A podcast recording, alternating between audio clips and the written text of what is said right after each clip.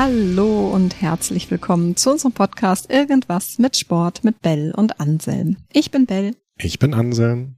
Und heute wollten wir mit euch mal über Walt Disney sprechen. Und da meine ich jetzt nicht Bambi und Mulan, sondern es gibt eine Kreativitätstechnik, die im Coaching und Training verwendet wird und die nennt sich die Walt Disney Methode. Anselm, was ist das denn?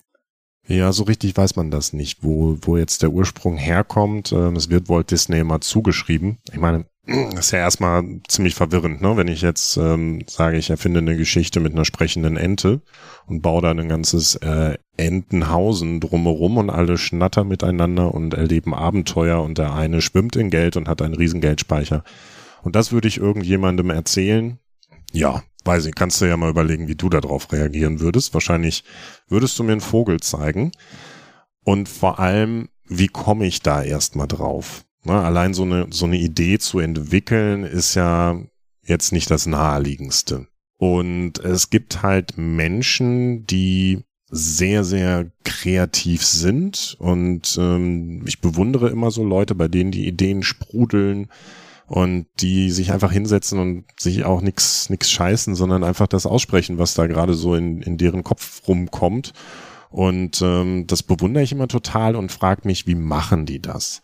Und Walt Disney wird halt diese Methode zugeschrieben, ähm, wie er da angeblich drangegangen ist. Und das ist einfach eine Methode, die, wie ich finde, wenn man da mal die Mechanismen dahinter kennt, ist super, super billig, super äh, simpel eigentlich, aber so schön anschaulich. Und deswegen wollen wir euch das einfach mal mitgeben. Genau, letzten Endes gibt es drei Rollen bei dieser Methode. Man kann auch sagen drei Hüte, ne? aber es sind jetzt quasi mal drei Rollen. Es gibt den Träumer slash Visionär. Es gibt den Realist, der auch manchmal dann der Umsetzer irgendwie genannt wird und es mhm. gibt den Kritiker. Ähm, man kann das alleine machen, man kann das auch in der Gruppe machen. Wenn man das das erste Mal und in der Gruppe macht, hilft vielleicht ein neutraler Moderator noch zusätzlich. Ähm, ansonsten auch eben im Coaching ganz hilfreich. Aber letztendlich geht es darum, dass man eine neue Idee beleuchtet unter diesen drei Aspekten mit diesen drei Rollen nacheinander. Genau, das ist das Wichtige dabei. Es geht um eine Rollentrennung. Ne, ich, vielleicht kennst du das auch. Ich habe es eben gesagt, ähm, bei mir ist es so, es kommt eine neue Idee und das Erste, was passiert, ist, dass mein Kritiker dazwischen grätscht. Das heißt, ich lasse gar nicht den Raum, um diese Idee, diese Vision mal sich entwickeln zu lassen und rumzuspinnen, sondern es ist wie beim Fußball. Ne? Mein Kritiker ist, ist äh, der Verteidiger, der sofort mit einer Blutgrätsche dazwischen dazwischen grätscht und jegliches schönes freies Spielen nicht zulässt. Und diese Walt Disney Methode ist genau das, macht genau das. Es gibt eine klare Rollentrennung vor in diese drei Bereiche, die du gerade genannt hast. Ne? Es gibt eine Phase, wo bei einer Ideenentwicklung jetzt wirklich am Anfang nur der Visionär sprechen darf. Und jetzt kannst du dir mal überlegen, welche von diesen drei Anteilen vielleicht bei dir sehr dominant sind. Ne? Bist du eine Person, der es leicht fällt, einfach zu visionieren und Ideen zu aus, aus dem Nichts, die aus den Fingern zu saugen und entstehen zu lassen und dich da in ganz kleine Details zu verschachteln und das auszuschmücken und andere damit zu begeistern? Oder bist du auch eher der Typ, ähm, dem es leichter fällt, den Kritiker rauszulassen, der alles kurz und klein prügelt? Oder bist du vielleicht auch eher der Typ, der dann, du hast den Realisten genannt, ne? ich nenne ihn auch immer ganz gerne so den Organisator, der einfach sagt, okay, ich habe ein Talent dafür, Sachen zu organisieren und zu sagen, okay, das machen wir jetzt so, das ordnen wir so ein und so zwischen den beiden Welten so ein bisschen zu sein. Und auch hier ist es wie auch bei sehr vielen anderen Methoden oder Persönlichkeitsmodellen oder den Antreibern, die wir schon vorgestellt haben, alles hat seine Berechtigung. Also ne, es ist nichts besser oder schlechter. Der Träumer ist nicht besser als der Kritiker und der Kritiker ist nicht der, der alles kaputt macht, sondern alle haben seine Berechtigung, auch in einem Team. Es ist ganz wichtig, dass du in einem Team einen Träumer hast. Es ist total wichtig, dass du einen Realisten hast. Es ist aber auch mega wichtig, dass du einen Kritiker hast, der das einfach auch mal von der anderen Seite beleuchtet. Und umso spannender ist es, wenn man dann sich als Team zusammensetzt und sagt, okay, jetzt sind wir erstmal alle gemeinsam in der Rolle des Visionären. Ist vielleicht für einen, der sich sonst eher in der Kritikerrolle wiederfindet, gar nicht so einfach, aber vielleicht blüht der total auf, wenn er mal den Träumerhut aufhat. Hm. Und danach gehen, geht die gesamte Gruppe quasi in den, in die Realistenrolle. Also man muss sagen, der Träumer spielt mit den Ideen, ohne sich Gedanken über die Realisierbarkeit zu machen. Also beim Träumen ist wirklich alles ist erlaubt. Ja, es geht nur um die Zukunft, um die Potenziale, um die Möglichkeiten. Es wird wild gebrainstormt. Es ist alles gut. Eine gute Idee erstmal per se. Lasst sprechende Enten wachsen. Genau. Ja, lasst uns in Münzen äh, rumrollen.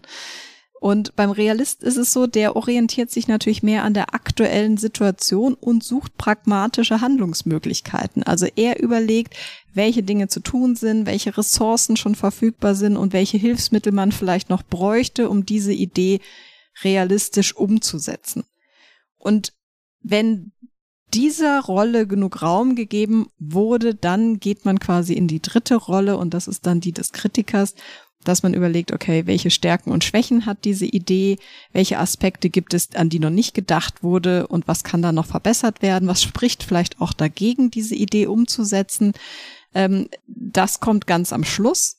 Und man sagt auch immer so, wenn es jetzt, wenn man das so ein bisschen auch als Einzelperson macht, dass man dazwischen ruhig tatsächlich die Stühle wechselt, auf denen man sich, auf denen man sitzt, ja, um noch realistischer in diese eigenen Rollen zu kommen, dass ich sage, ich sitze jetzt erst auf dem Träumerstuhl, vielleicht ist das irgendwie auch so ein Sessel, ja, dann setze ich mich vielleicht auf den pragmatischen Bürostuhl und danach setze ich mich vielleicht auf einen harten Kritikerstuhl. Und wenn ich jetzt nicht drei Stühle habe, dann hilft es trotzdem, dass ich dazwischen mal aufstehe, vielleicht kurz durchatme ne, und mich dann wieder auf den Stuhl setze und sage, so, jetzt bin ich aber in der anderen Rolle. Und in der Rolle des Kritikers hat der Visionär auch keinen Platz. Und in der Rolle des Visionärs brauche ich jetzt keine kritischen Gedanken. Also da wirklich auch darauf achten, dass man da sehr stringent in dieser Rolle bleibt. Und da kann natürlich ein Coach oder ein neutraler Moderator bei einem Training durchaus helfen. Ja, ich meine, es gibt verschiedene Aspekte, die du schon genannt hast. Ne? Ich kann das entweder im Team machen, um Ideen zu entwickeln. Ich kann es aber auch, ich kann mich als Person als Team sehen mit all den, den Rollen, die da so in mir drin sind.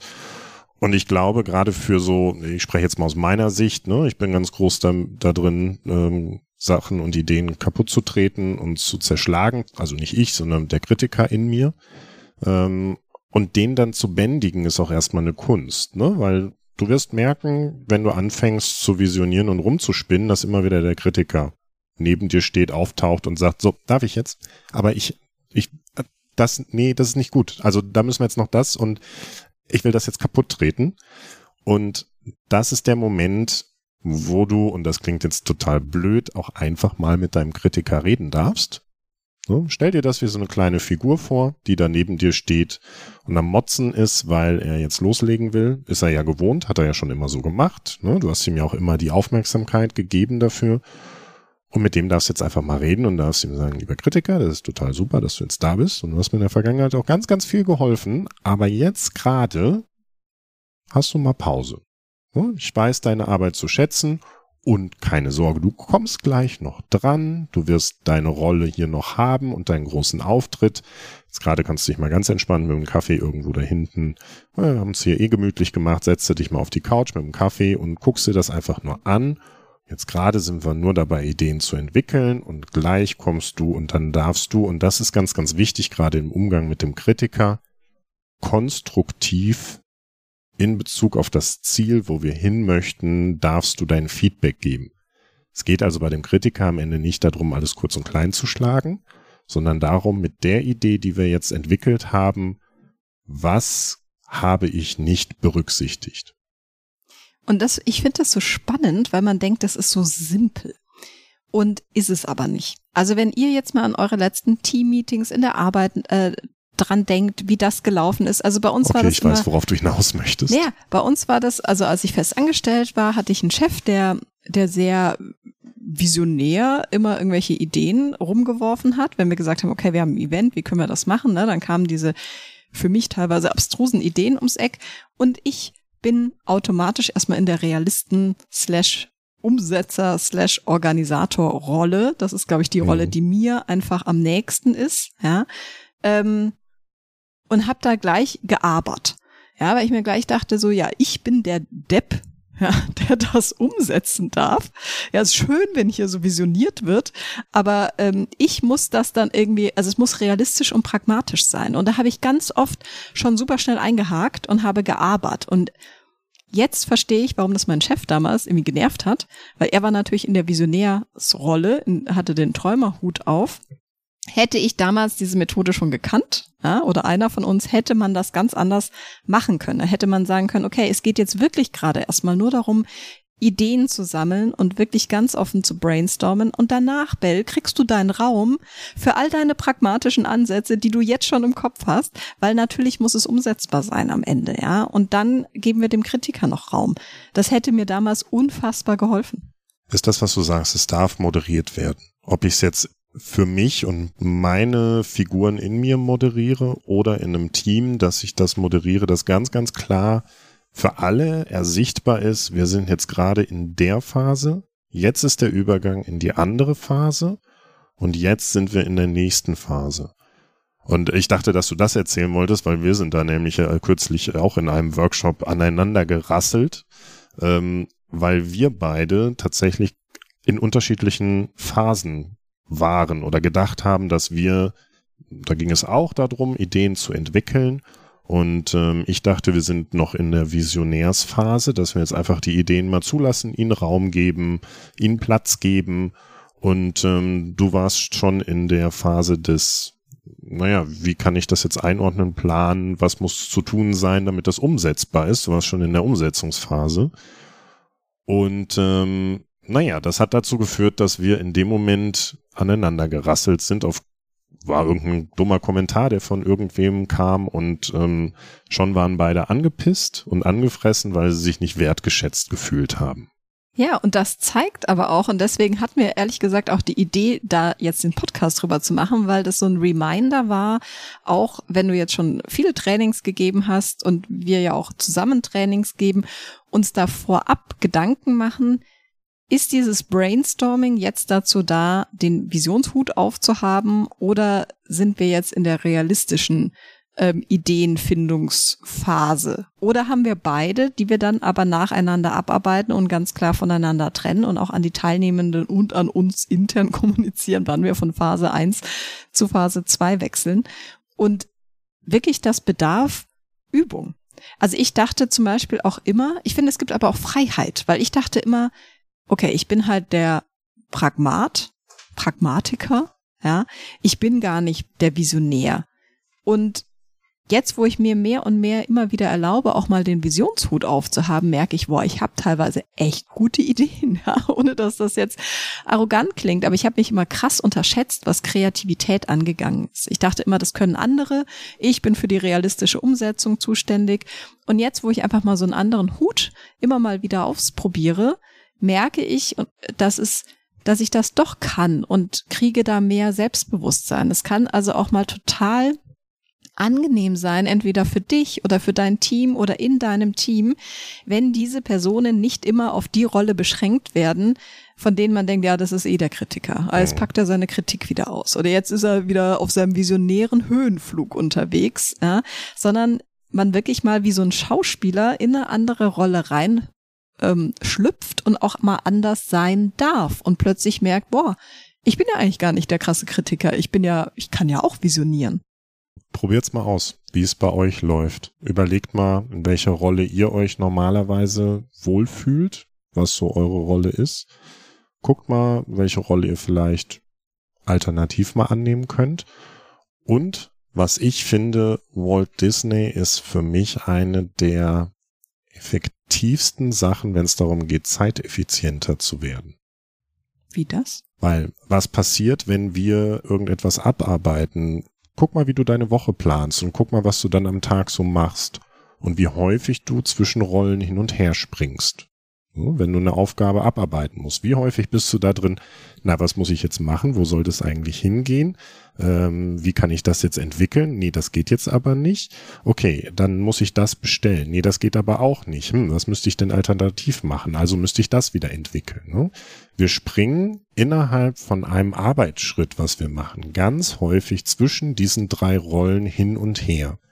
Das ist etwas, wo du wahnsinnig viel Zeit und vor allem auch Energie verlierst. Von daher, versuch mal, wenn du deinen Tag planst oder dein Aufgabenpaket mal planst, dir auch diese drei Rollen zunutze zu machen.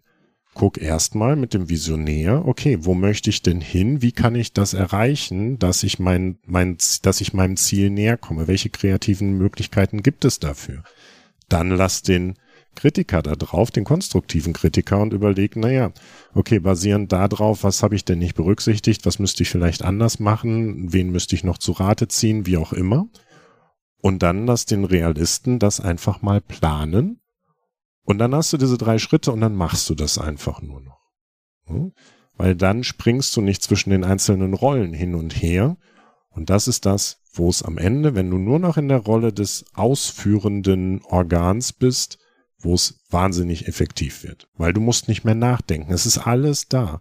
Du hast für deine Aufgabe, du kennst deine Kontakte, du weißt, wen du anrufen musst, du hast die Telefonnummer dazu, du weißt genau, was das Ergebnis ist von dem, was du haben möchtest. All das ist vorher definiert und du arbeitest nur noch ab. Du brauchst keine Energie zum Nachdenken, sondern kannst das im Prinzip so nebenbei noch machen.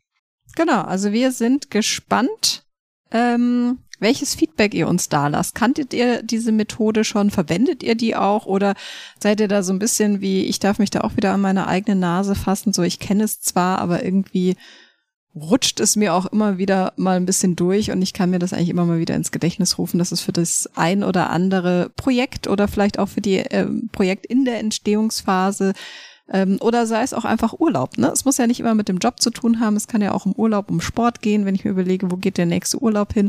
Erstmal völlig wirr zu visionieren, was denn alles äh, äh, spannend wäre, bevor ich dann mit dem Kritiker und dem Umsetzer rumkomme. Genau.